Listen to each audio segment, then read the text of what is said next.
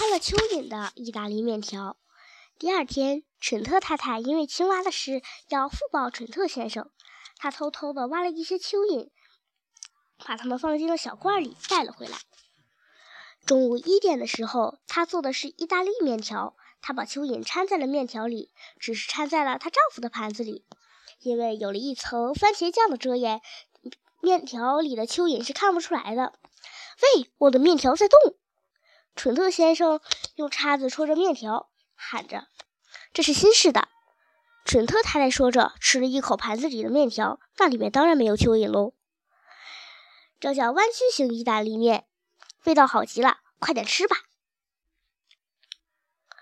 蠢特先生把面条和一层番茄酱缠在了自己的叉子上，送进了嘴里，嚼了起来。他的胡须上很快沾满了番茄汁。这不如普通的意大利面好吃，他说着，他的嘴巴里面塞得满满的。这面条也太软了。我发现这面条很好啊。他从桌子上的另一角看着他，看着他吃虫子，心里舒服极了。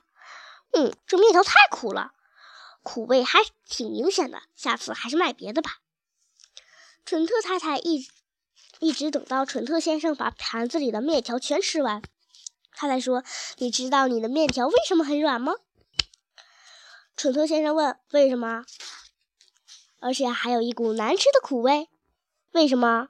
他问：“因为那是蚯蚓啊！”蠢特太太大笑着，拍着双手，跺着脚。而且还前仰后合的发出可怕的大笑声。